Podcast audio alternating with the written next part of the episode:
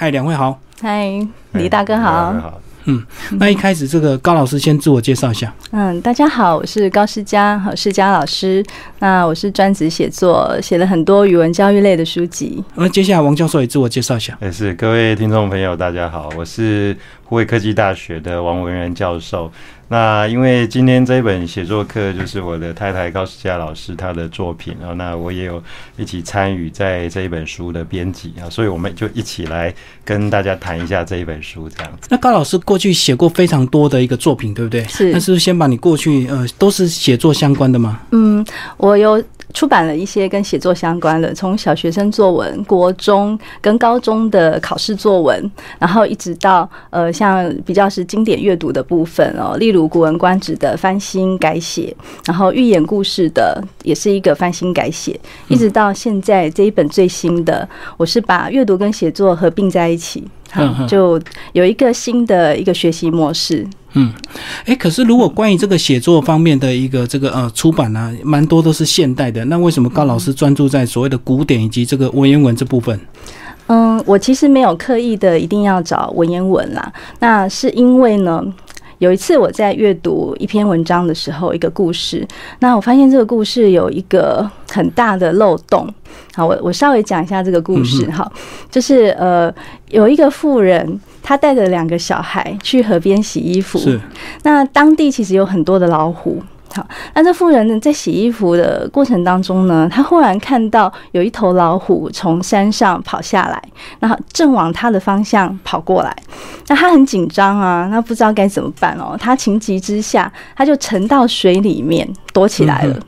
那两个小孩就放在河边，她就没有管他。嗯，然后呢，后来那个老虎。真的靠过来了，然后就用他的鼻子啊闻闻小孩，然后用他的头顶一下孩子，然后这两个小孩呢，因为年纪太小，所以他们都没有任何害怕的反应。然后那老虎大家就觉得很无趣，就离开了。然后那个妇人才从水里。走上来是。那我在看这个故事的时候，我就觉得啊，有好大的漏洞哦。嗯。这我想刚刚从那个李大哥的反应，我 我也觉得你应该有发现一个漏洞哦，就是说这个妇人呢，怎么会把两个孩子就哎，怎么会把他们就放在岸上，然后自己就躲起来了？好，那。我的第一个疑问就是这个，然后第二个疑问就是，这个妇人到底是不是这两个孩子的亲生妈妈？哦，没有交代清楚。对，他有很多没有交代清楚的地方，然后这个故事在那个逻辑上来讲也有一些漏洞，所以我就想说，嗯，这样子一个古人的经典，呃，竟然会出现这样的问题，而且他的作者很有名哦，嗯，他的作者是苏东坡。哦，是。就连苏东坡都会犯这样子写作的错误。好，那有一些不不够周到跟完备的地方。那虽然说他这个故事的寓意是要告诉我们，所谓的“初生之犊不怕虎”。哦，好。那小小的小孩呢，因为他不会有任何的惊恐的动作，他也不会攻击老虎。对，所以这个老虎呢，就认为他没有威胁性。就放过这些孩子。那这个这样的寓意，其实对我们来讲是一个蛮有趣的一个哲理哈，一个思考，一个智慧嘛。那那也许呢，苏东坡他在写这个故事的时候，他太专注于去讲他的道理，而忽略掉故事的完整性，就是不合逻辑跟不合理，就对。对，那我在想，哎，连古人都会有这样子写作误区，那我是不是能够找到更多这样子的呃好文章？但是它有一些瑕疵，然后呢，我用现代人的角度。去发掘这些问题，然后再用现代的一些写作的技巧去弥补它，然后做一个翻新改写的动作。那这样子的一个做法，其实我想要做到一个很重要的目的。好，我的目标就是，我希望阅读跟写作它是可以完全融合在一起，同步进行学习的动作。嗯，对。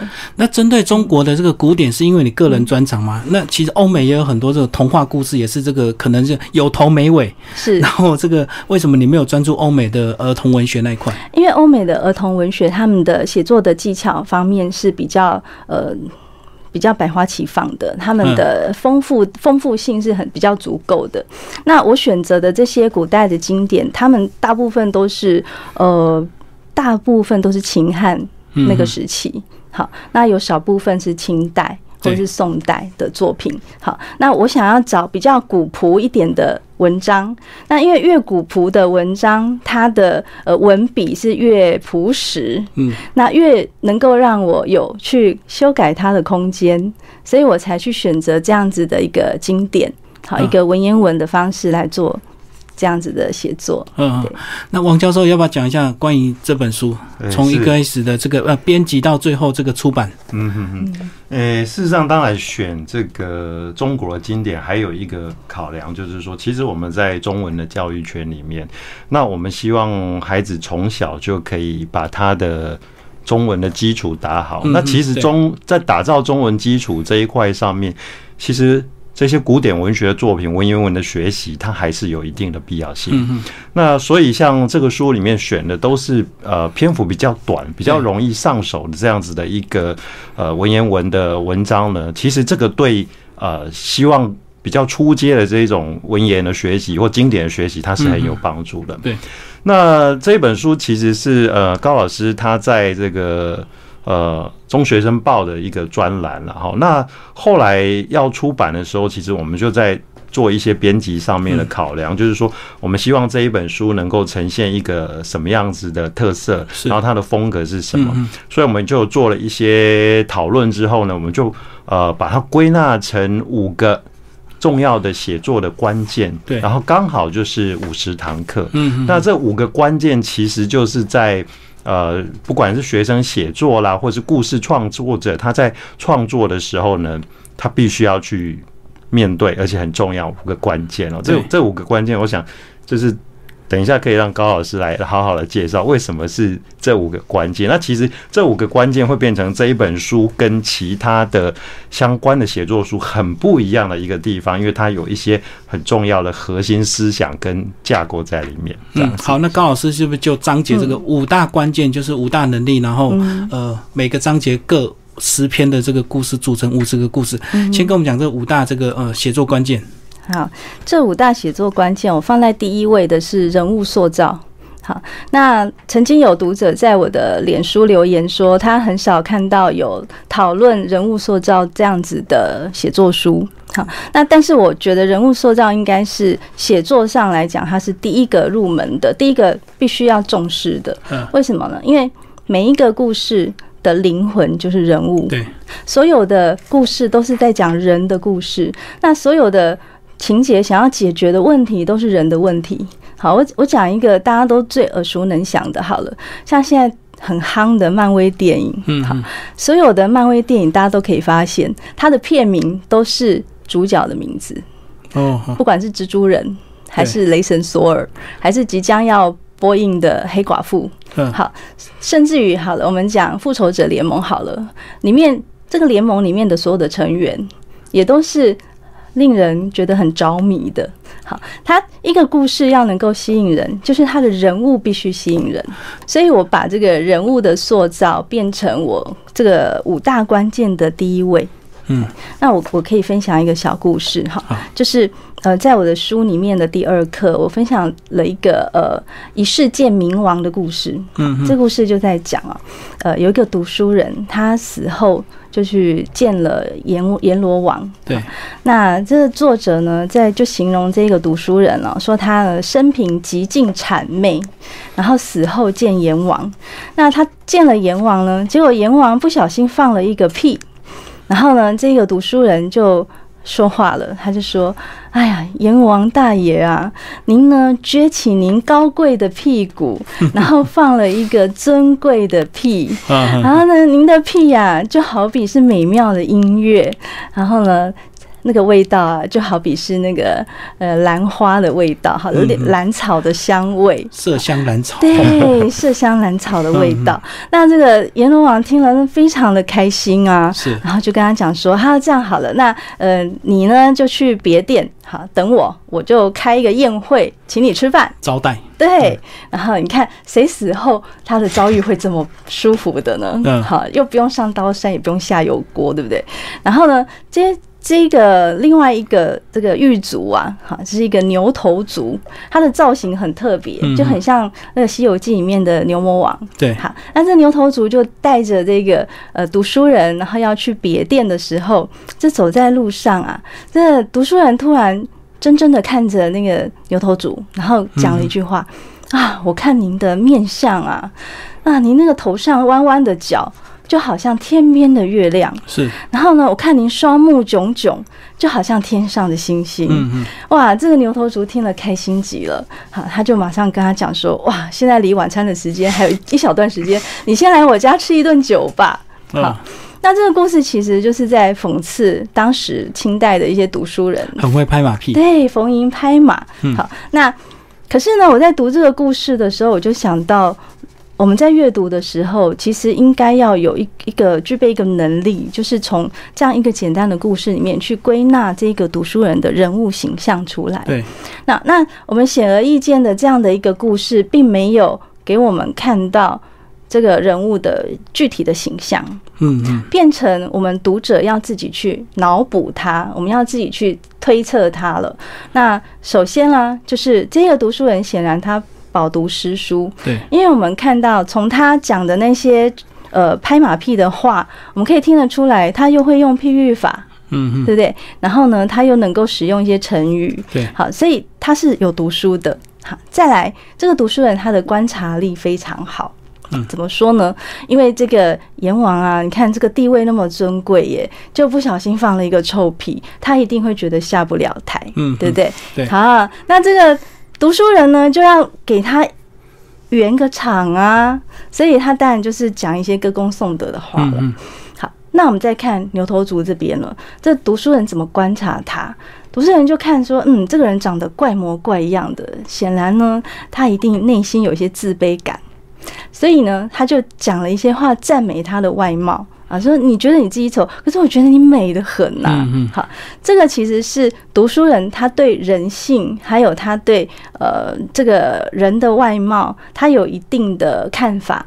好，然后他也饱读诗书，所以他讲出来的话非常好听。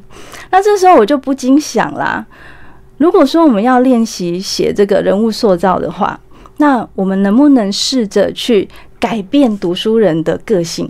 嗯，我们本来。读书人他的个性是逢迎拍马，可不可以把它改成刚好相反？他是一个很正直的读书人，嗯嗯嗯。可是呢，他很正直，都说实话，但是他在这个地狱里面呢，他过的还是很棒的生活，对，不会被讨厌。嗯，这到底要怎么做到呢？所以我们就开始进行一些，我在书里面哦，就带着读者进行一些写作思考。我们可以想想看。好，比如说呢，今天他是一个很正直的人，他都说实话，那他一定会说：“阎王，你的屁实在是臭不可闻。”嗯，而且一定要用臭不可闻哦，因为他有读过书，所以他一定要讲成语嘛，对不对？然后，可是这样的话，阎王听了会很生气呀。是，你要怎么样得到好的待遇呢？我们可以不妨加上关心这个成分，就是说呢，啊，阎王，阎王老爷啊。您的屁真的臭不可闻，您是不是昨晚吃坏了肚子呢？要不要请医师呢来为您诊治呢？对不对？那这样子阎王听了不就觉得很开心吗？被关心哇，你关心我，我好开心哦。对，对不对？就请他去吃饭。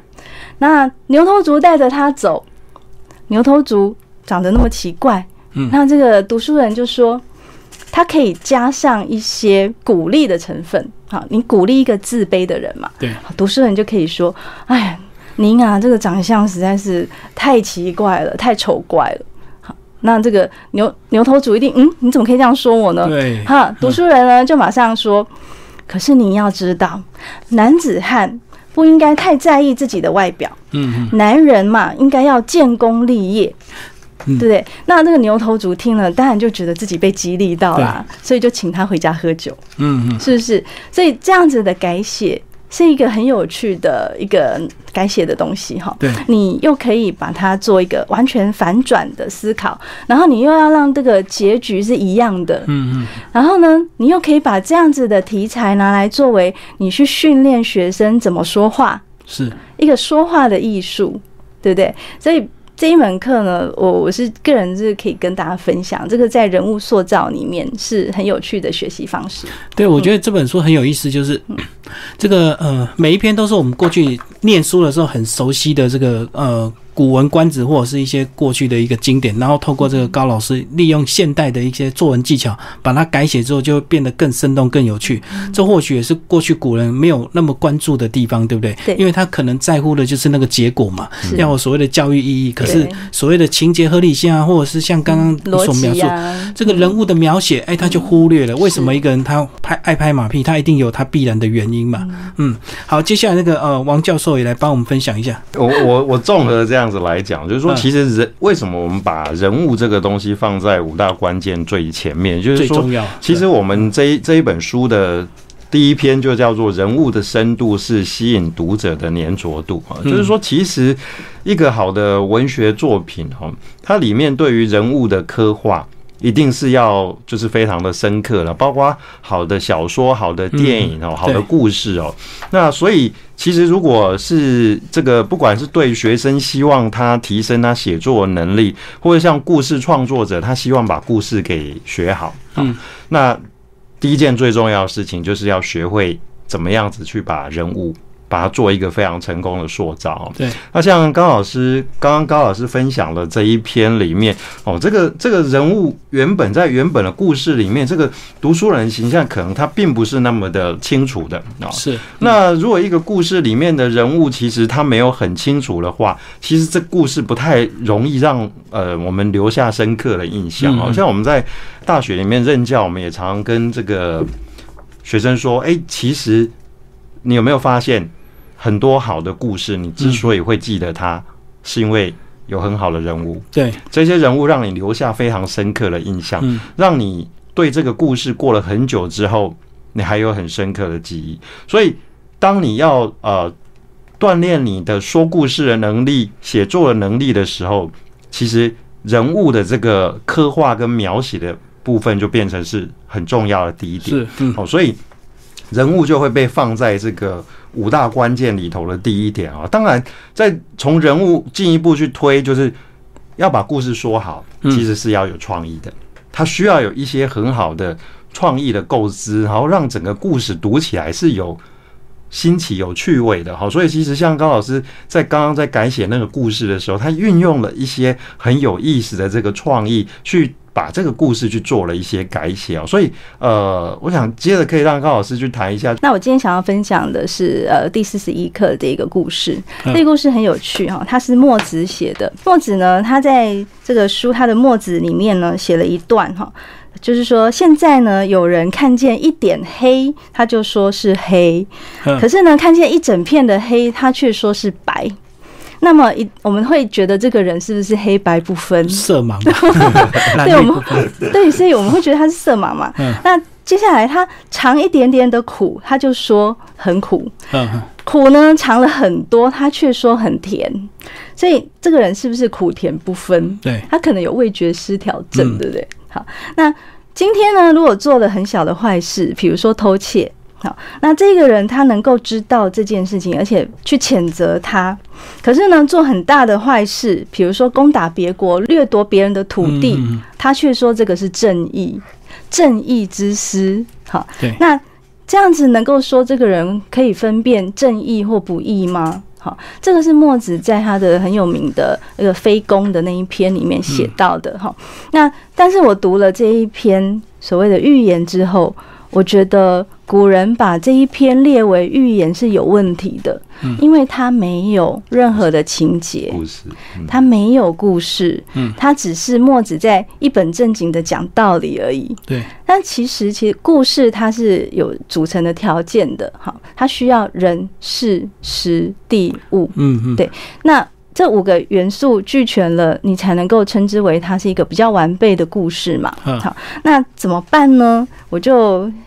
利用这五个元素来重新的改写了这个故事哈，比如说呢，一个故事一定要有人物嘛，对，好，我就先设定一个人物，然后这个人的名字也是有学问的哦，这个名字我把它取为世人，为什么呢？因为世人就是世界上的人，谐音啊，对，就是世干郎嘛。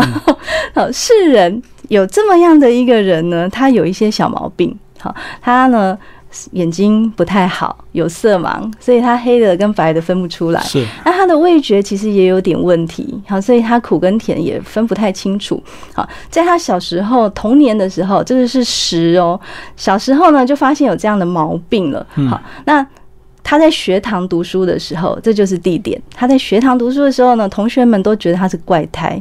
可是呢，他长大了很会念书啊，他就考中了状元，然后当了县令。好，那所以呢，这故事就转向了这个主角的中年时期。好，他在县县衙里面办公的状况。哈，他在县衙里面办公，常处理一些呃偷盗的一些小偷嘛。他对这些小偷非常的厌恶，然后很严格的去谴责他们，然后甚至于判很重的刑罚。嗯，就小恶嫉恶如仇。对，可是呢，当他看到有某国去攻打别的国家的时候，他却说这个是正义。啊，这不就是一件很奇怪的事吗？那因为他这样的是非不分，所以呃，当地的老百姓在他的治理之下，也也是觉得痛苦不堪，敢怒不敢言。嗯好，那这个人呢，老了之后怎么怎么样呢？他变成怎么样呢？他就生病了。对好，那他的这个疾病变得更严重。对，后来呢，病到走不动的时候，家里的人呢就去想要去请医师来看嘛。那所有医师都拿他没办法啊，治不好啊。那后来不得已了，连兽医都请了，哈、不得已就找了一个树医，好专门医治树的这个医生。那这个医生就开了一帖药方，嗯好，那这个药水啊，这个男主角我们的世人呢尝一尝，诶，觉得这个味道呢苦苦的，嗯，其实是甜的。然后看一看颜色呢，啊，这个药呢是黑黑的，哦不，其实是透明的。好，他就想说良药苦口嘛，嗯，他就把这个药呢每天按时间喝哦。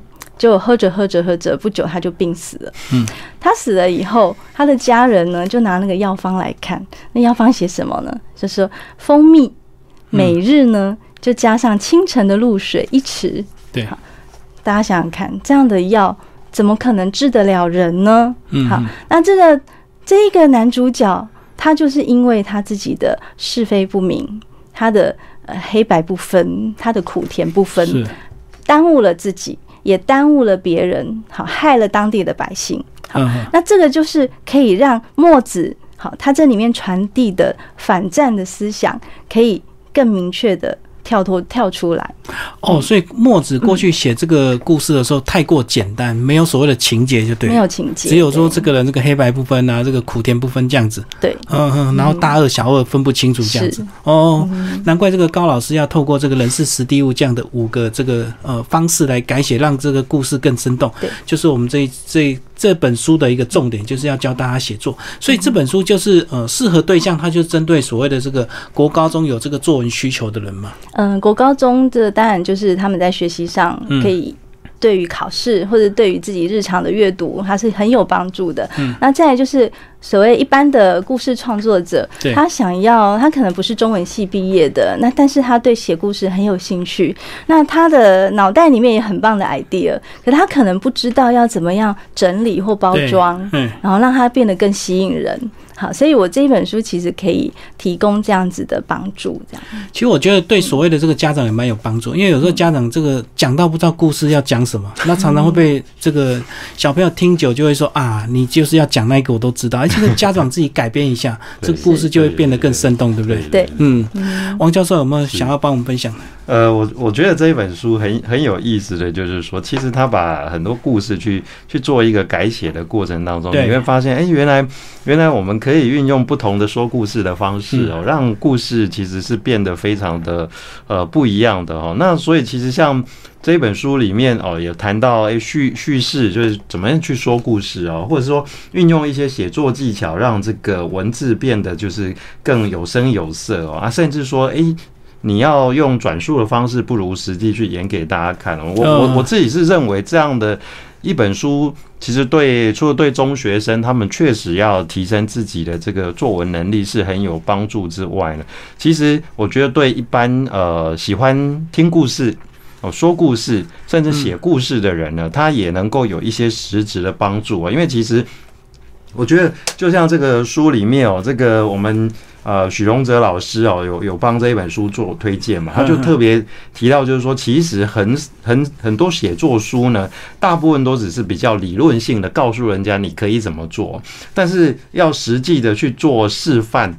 哦，实际的就是哎，写给你看哦，这个 这个其实是不太容易的啦，哈，所以所以我觉得像这样的一个书，它基本上是一个实战经验哦，十多年教学啊累积哦，甚至当然高老师也有创作，所以他才能够去写出这样子的一本书哦，所以其实呃，我们我们也是希望这样子的一个书，它出版之后能够对于呃希望提升自己的写作能力哦，甚至阅读能力的这一些朋友。们呢，能够有一些更实质的帮助哈，这样子。嗯，其实我觉得对所谓的这个国文老师也蛮有帮助的，很有帮助。要不然这一般国文老师可能只会照这个古文来翻译一下，然后解释一下。可是其实他到底这个故事内容合理性或者是这个逻辑性，他或许并不是那么理解，对不对？是。其实包括这个呃这本书的特点，这个高老师也把原文也找出来，然后注解也找出来，所以可以当 现代的古文观止写作。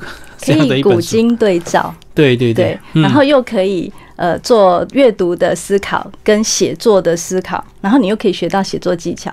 最后呢，我还写给你看。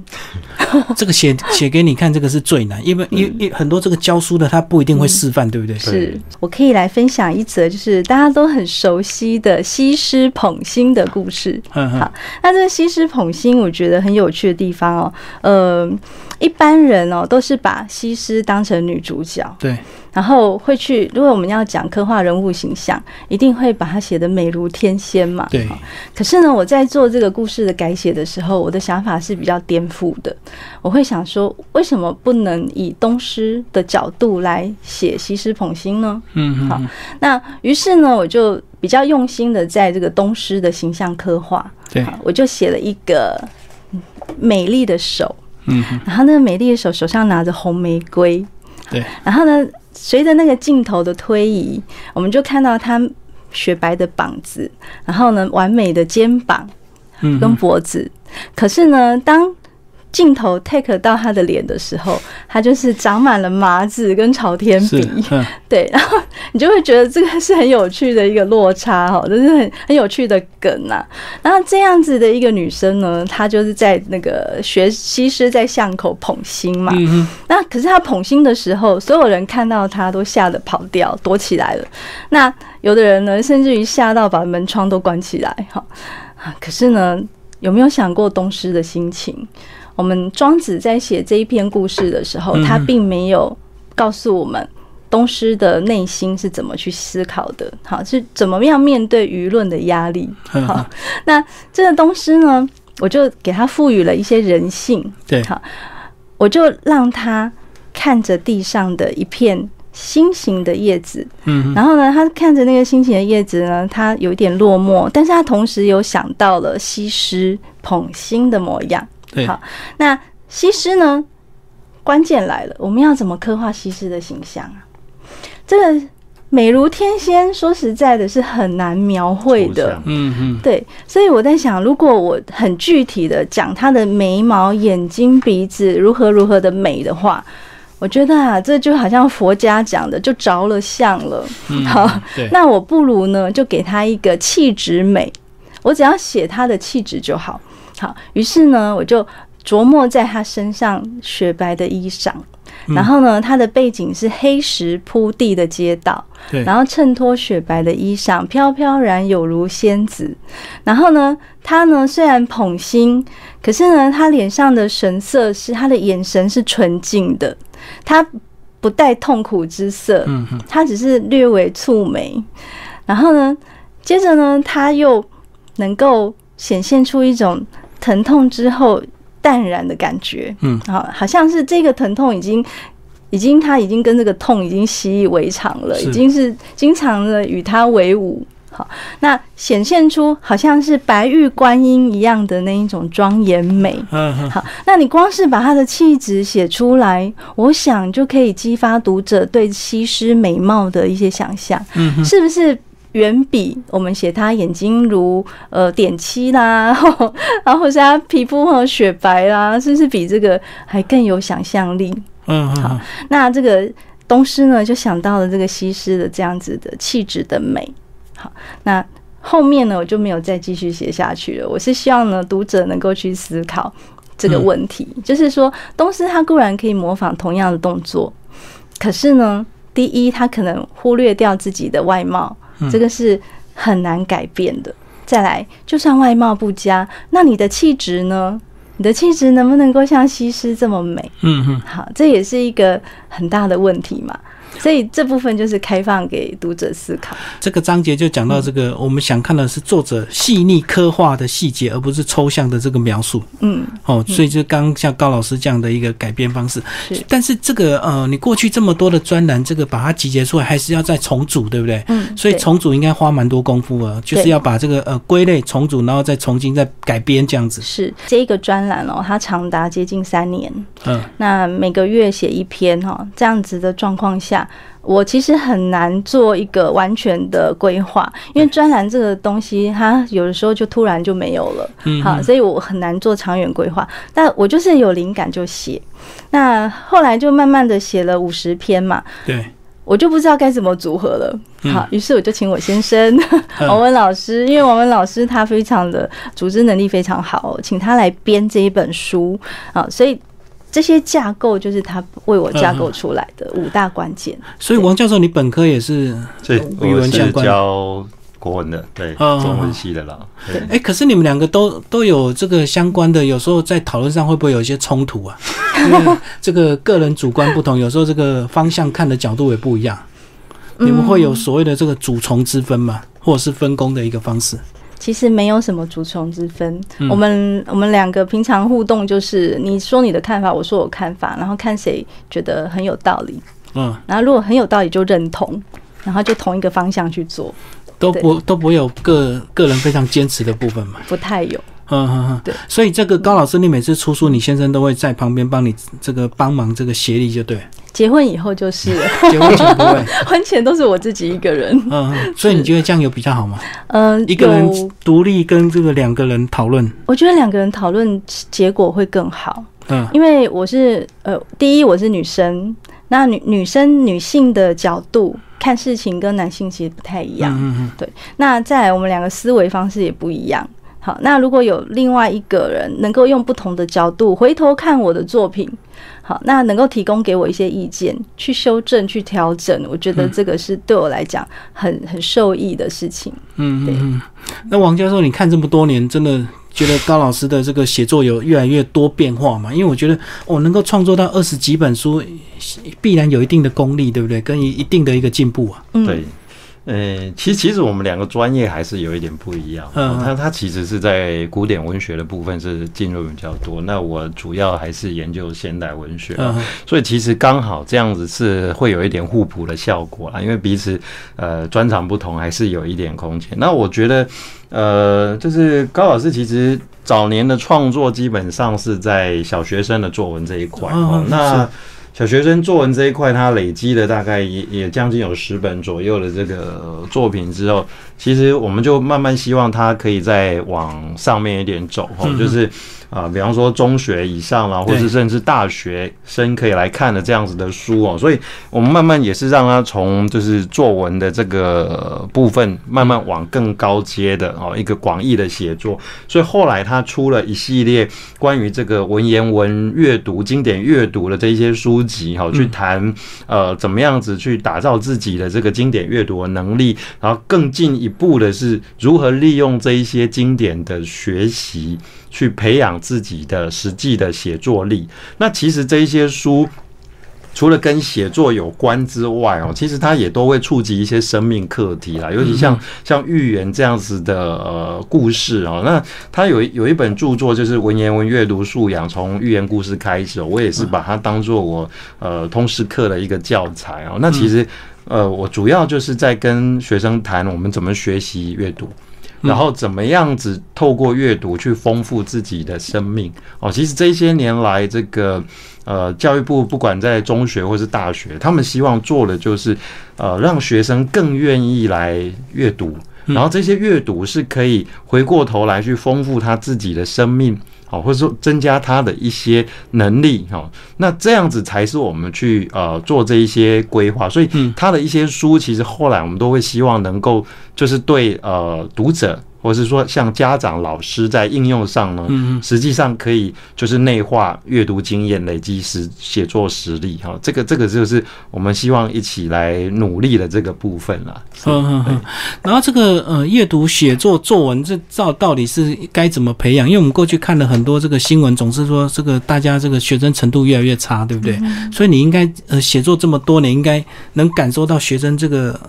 这个资质或者是这个成绩 这个落后的一个原因吧，嗯，是不是因为就是简单来讲，就是因为没有先阅读，所以自然就写不出来这样子吗？其实我不认为现在学生的阅读量很少，诶，其实我觉得他们阅读量非常大，对，至少跟我们小时候比起来，我现在资源比较多，对，因为像我我自己好了，我我小时候我小学四年级的时候就开始读鲁迅。读老舍、骆驼祥子。嗯，那小学五年级的时候，就是只读金庸小说。其实我读的书非常少，但是呃，重点是，我觉得我能够在很少的资源里面，把这些书的内容读得很深刻。我是属于那一种量少但是值精的阅读方式。那但是现在孩子比较。多是属于那种一直在冲那个量，嗯，好，尤其是有有的图书馆可能会举办一些那种阅读比赛啊，借书比赛，对，然后可能一年借的三千本，对我就我就吓了一跳，我就在那个明天还，对。我就在那个呃呃报纸上，我就看到了，哇，有孩子一年借了三千本呢，那他要怎么读呢？他有时间吗？他有时间把每一本都读得很深吗？因为像我自己也很喜欢读绘本，那我常年在那个很多的大专院校，甚至我在台大电机所也讲绘本，那我在很多学校，我有一次我讲了一个绘本是安东尼布朗的哈，那个绘本很小，叫小熊骑兵。那个是三岁以下在读的，可是我那一本书我读了好几年了。对，我会把这样一个绘本读了那么多年，是因为我经常去反复的咀嚼，想要挖新的东西出来。可是我相信这样的一个小绘本，很多学生在看的时候，他可能就是啊，小熊骑兵啊，遇到什么事，好看完看完看完，好就没有了。对，不会去思考，他没有思考，他没有急着看结局而已。对，嗯，我觉得重点是没有往下挖掘的这个动作，这个是非常可惜的。所以其实如果是我，我会建议呃学生们在阅读的时候，因为我自己也有小孩嘛，对，在阅读的时候，我会希望他们就是也是朝量少直径的部分去做。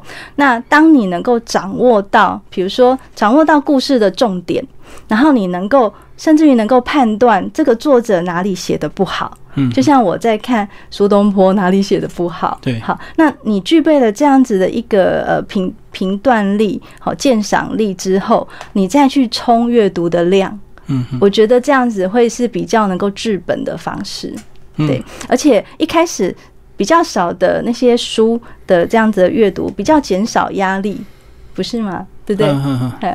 王教授，你自己个人怎么读？你小时候也是这样读吗？量小资他跟我相反。没有，我的想法是这样。我我觉得其实现在的问题是，呃，我们的阅读的量是多的啦。可是那个阅读其实很多是片段的阅读或讯息式的阅读，它不是一个。真正深刻的阅读了，就是 F B 这样突然看到一个什么新闻，这样子，类似这样子。包括像我们跟朋友在讨论说，因为现在其实很多人觉得应该是可以电子书来阅读嘛。嗯。那我自己的阅读经验，我觉得我用用电子书的阅读哦，我没有办法好好坐下来很深刻沉浸式的去阅读哦。所以代表说，其实呃，阅读这一件事情哦，我们是需要一点时间、空间，甚至独处。然后去做深刻阅读，包括我觉得其实我们常年在推阅读嘛，哈，但是好像没有人好好真正教过我们怎么样子去读才是一个好的阅读啊。包括像看电影啊、看绘本啊，其实需要一些呃比较深刻的这一种阅读的方式或观赏的方式，但这个东西其实是没有人教会我们的。但是当当你只是呃，强调阅读很重要，可是没有学习到对的方法、好的方法去阅读的时候，你永远只停留在很表层的阅读。嗯，那那个东西对你自己的生命，对你要学东西的帮助都是非常的少的。嗯我觉得这个这个才是现现在我们遇到最大的的问题，就是那个阅读太太太肤浅了。嗯嗯，是。好，最后高老师要不要讲一下这本书的一些推荐人，他们的一些意见，来帮我们分享一下？那个首先就是向阳老师的推荐哦，向向阳老师，我觉得他真是我们的前辈。嗯 呃，他自己推荐就讲到，就是呃，我这一本书它是可以借由经典的寓言故事来连接阅读跟写作，是，那强调这两种素养养成的并重。好，那因为现在就是很重视素养教育嘛，嗯好、那写作素养跟阅读素养，其实在我这一本书里面是非常强调它的结合跟体现的。好，那还有寓言本身就是对生命的启发，也是我们很值得一读的地方。哈，那再来就是陈明楼老师哦，嗯呃，明楼老师呢，他是静宜大学台湾系教授，呃，更重要的是他是阅读书写暨素养课程研发中心的主任。哈，所以我请明楼老师呃推荐哦。他说呢，我这一本书可以紧扣阅读通往写作的路径，那借由经典寓言展开呢写作力五个关键，示范五十堂阅读素养与写作引导双轨并进的写作课，好，绝对值得一读。那许荣哲老师呢，他呃刚刚呢王文仁老师有分享了哈，他就强调我这一本书其实是真正能够示范给读者看的这个写作书。好，那宋怡慧老师呢是呃我们现在很当红的一位 这个阅读传教士，哈，也是我很喜欢的一个老师。他说呢，我这一本书是写作是最好的自我投资，如何选对一本书让你事半功倍呢？高世佳老师的写作课绝对是你斜杠写作时代最好的选择。好，那最后一位就是呃国语日报社的主编哈，也就是我跟他合作很多年的张志宁。呃，这个主编他说呢，我这一本书是从中学生报专栏读寓言学写作集结而成的。那刊出期间呢，获得非常多读者的回响。那透过故事寓意的解解说与新创，那学生呢不只获得生命智慧的启示，也在轻松阅读中呢，能够增进写作能力。嗯嗯。最后，高老师，你推荐这个读者怎么来读你这本书？是每天读一篇吗？然后真的要动手去练习一下改写的功力吗？嗯，我觉得我这一本书哈是老中青都可以读的，嗯嗯，所以呃应该要分年龄层来讲哈。那就是呃，如果是对那个国小高年级程度较好的学生哈，或者是国中跟高中生来说，他们就可以。从那个古今对照，因为我有翻译成白话，然后又有附上了这个文言文的原文嘛，嗯，从那个古今对照的当中去学习文言文怎么阅读啊，因为其实学文言文就跟学英文一样，是它需要透过大量的阅读去累积经验。对，好，那我们知道英文有文法。有单字，好嗯，那可是呢，文言文它有一些虚字虚词的用法，是我们很疑惑的，比如说“知乎者也”之类的哈那很容易混淆。可是呢，它会有一些使用上的规律。如果说我们能够透过这些阅读经验的累积，五十篇嗯这样子的阅读，你绝对能够让你在这个克服文言文的一些困难哈。那再就是呃，对于这个考试方面，其实也很有帮助哈，嗯尤其是国高。终身哈有会考作文跟那个学测作文的挑战嘛，好那。这个里面呢有很丰富的这个写作技巧哈，那总共五十种写作技巧，我相信是这个极为丰富，短袜公欢题哦。所以还是要动手去写，对不对？因为看再多，是绝对比不上这个自己动手的经验深刻哈。是的，嗯而且我选择的故事都是非常短小，对，好，就是有的只有三四行而已。好嗯嗯嗯，那我们。我出的功课就是这五十个功课，短短的，好，大家呢在每个地方局部的去精进自己就可以了。比如说，可能第一课你就是要学会描绘他的外貌。啊，可能第二课你就要学会描绘人物的性格。你每一堂课都给自己一个小挑战，然后五十堂累积下来，你就会很厉害。是是对。那王老师，你的建议怎么样？怎么来读这本书？呃，其实这一本书出版之后，我自己每天都翻着看，因为我我觉得能够写出这样一本书，其实真的是蛮厉害的啦。因为我我觉得这个这个其实是要很多呃经验的累积，然后当然要很勤劳去练习了。嗯所以我我觉得这个这个书最好的一个好处就是说，其实不同年龄层它有不同的读法啦。我觉得年纪轻一点的就看故事嘛，故事也很好看。那呃，开始要学写作文的，那你可以就是去学这里面的一些技巧。当然是不，你不一定全部都学会，你可以学会一些你觉得自己可以使用的，那特别好用的，那你就会有很多的武器去应付考试。那如果是对于想要学写故事的哦，这个这个就很像是一本很好的这个百宝箱哦，嗯你可以去翻查一下，哎、你有你有什么这个疑难杂症的时候，你可以看一下，你可以用什么方式去解决哈。所以我觉得这是一本真的是一个呃。不同年龄层都可以有一点收获的书啦，我自己觉得。嗯，好，今天谢谢两位为大家介绍这个写作课，修为少年出版。好，谢谢高老师、王老师，谢谢谢谢谢谢。